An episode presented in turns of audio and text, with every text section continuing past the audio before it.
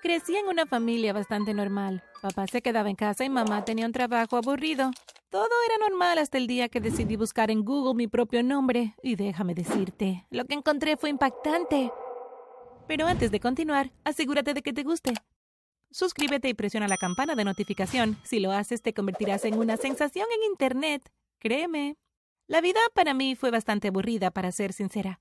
No tenía hermanos ni hermanas, así que pasaba la mayor parte del tiempo sola. Mamá siempre estaba en el trabajo y papá pasaba todo el día limpiando la casa y cocinando. Por eso me encontraba sentada en mi habitación, sin nada que hacer. Estaba aburrida, así que encendí mi computadora y busqué en Google mi nombre. Esperaba encontrar tal vez el hospital en el que nací o tal vez un certificado escolar, pero lo que encontré fue más impactante que eso. Encontré un informe de personas desaparecidas y era yo. Leí el artículo. Se trataba de una niña llamada Katie que había desaparecido en un campamento familiar. La familia la había buscado y buscado, pero nunca la encontraron.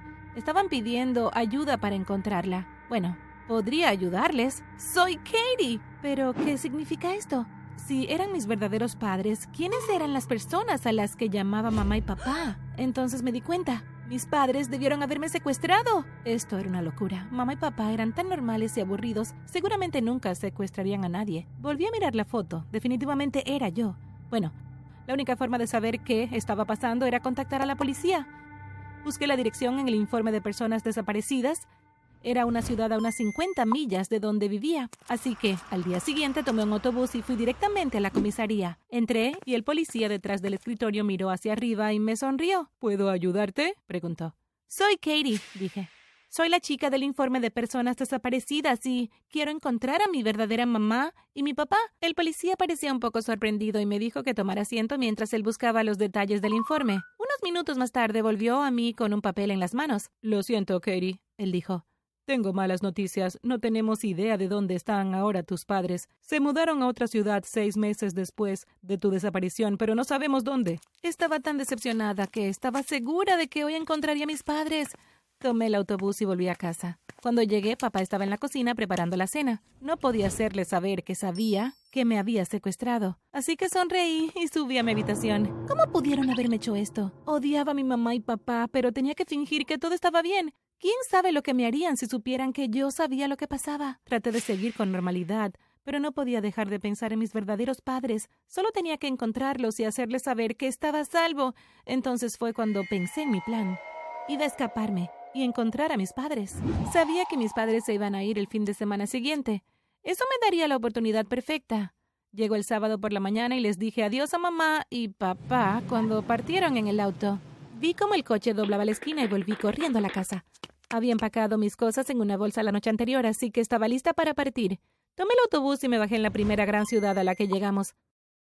Hice mi investigación y pensé que este era el mejor lugar para comenzar a buscar. Estaba en medio del camino entre donde desaparecí y donde vivíamos ahora. Me dirigí directamente por la calle principal hacia el centro de la ciudad. Lo primero que tenía que hacer era encontrar un lugar donde vivir y encontrar un trabajo. Había una pequeña tienda de periódicos al otro lado de la calle, así que me dirigí hacia ella. Comencé a leer las tarjetas en la ventana, buscando vacantes. Una señora salió de la tienda y me sonrió. Buenos días, ella dijo. ¿Estás buscando un nuevo trabajo? Sí, respondí. Y un lugar para vivir también. Bueno, tengo un apartamento que puedes alquilarlo si quieres, ella dijo. ¡Wow! Ella es realmente agradable, muy amigable también, pensé. Creo que me va a gustar vivir en esta ciudad. Escribí la información sobre un par de trabajos que me gustaban y la seguí por la calle. No es lejos de aquí, ella dijo. Mientras caminábamos charlando, no podía creer lo amable que era conmigo. Se sentía como una amiga, no una extraña. El apartamento estaba perfecto. Esto es justo lo que necesito, dije. Acordamos un precio y le pagué el depósito. Ahora todo lo que necesito es encontrar un trabajo, pensé. Marqué el número de la primera tarjeta. Hola, llamo por la vacante que tienen de recepcionista, dije. ¿Aún está disponible? La chica me dijo que fuera esa tarde a una entrevista. Fui a la oficina y pedí ver al gerente. Ven por aquí, dijo la chica del escritorio. La seguí y fui a la oficina del gerente. Ella estará contigo en un minuto, dijo la chica. Unos minutos más tarde se abrió la puerta y entró una señora. Me sonrió y dijo Oh, hola. ¿Estás buscando un nuevo trabajo entonces? Sí, respondí. Bueno, estoy segura de que encajarás bien aquí. Ella continuó. Puedes empezar el lunes. Bueno, eso fue realmente fácil. Ni siquiera me hizo preguntas. Era como si ya me conociera. Llegó el lunes por la mañana y me puse camino al trabajo. Estaba solo 15 minutos a pie de mi apartamento. Mientras caminaba por la calle, la gente sonreía y me saludaba.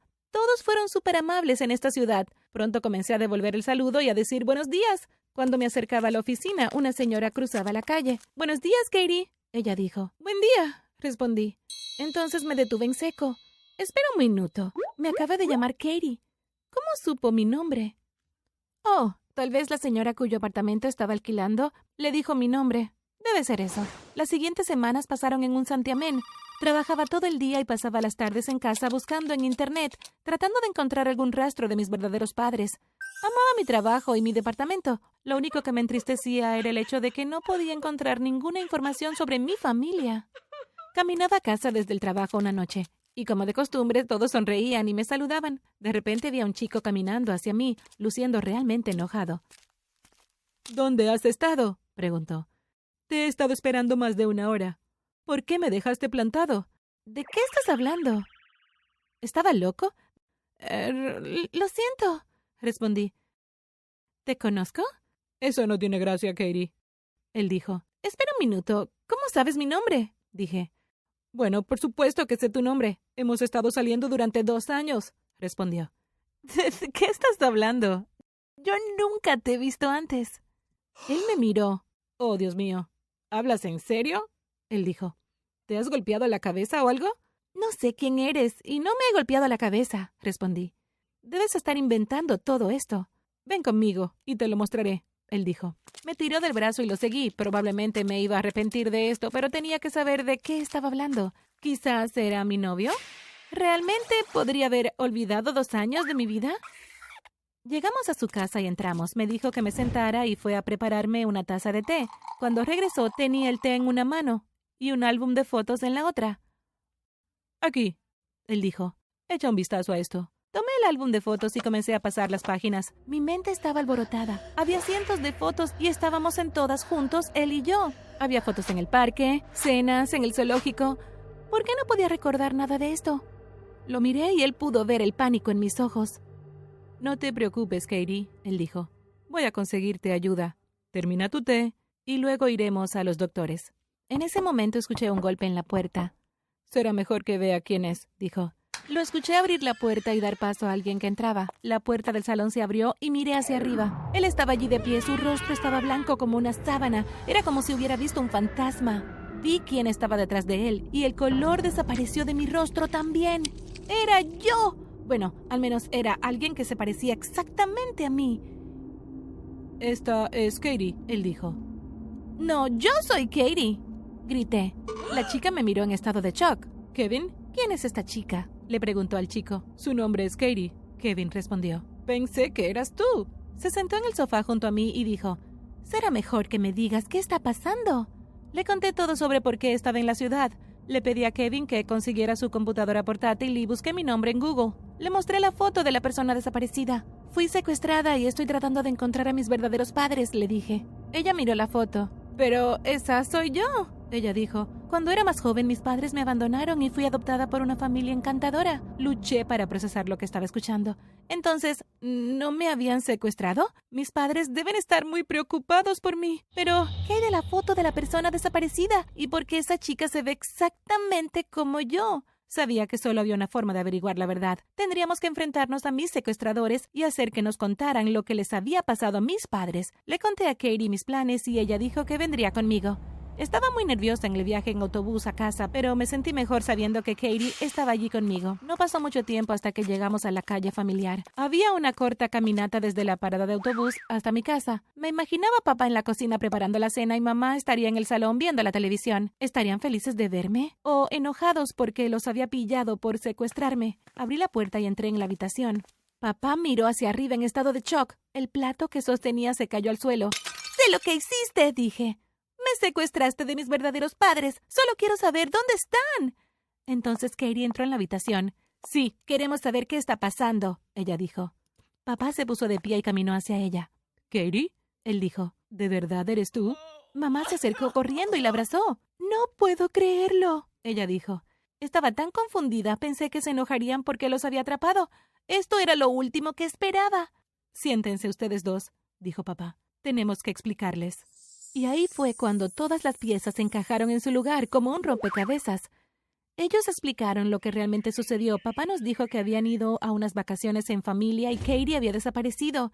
Buscamos por todas partes, pero tú no estabas, dijo. Esperamos por seis meses, pero ya no podíamos vivir allí. Los recuerdos eran demasiado dolorosos. Fue entonces cuando nos mudamos aquí. Y te tuvimos, Katie. Extrañábamos tanto a tu hermana que te llamamos Katie también. Todo tenía sentido entonces. Por eso todos fueron tan amables conmigo cuando llegué a la ciudad. Creían que yo era Katie, y por eso había visto el informe de la persona desaparecida y pensaba que era yo. También era tan extraño como Katie y yo teníamos exactamente el mismo aspecto. Katie y yo nos miramos. Ella sonrió. Entonces supe que todo iba a estar bien. Mamá y papá no eran secuestradores. En realidad eran mis padres reales. Y ahora tenía una hermana también, a pesar de que iba a ser un poco extraño que ambas tuviéramos el mismo nombre.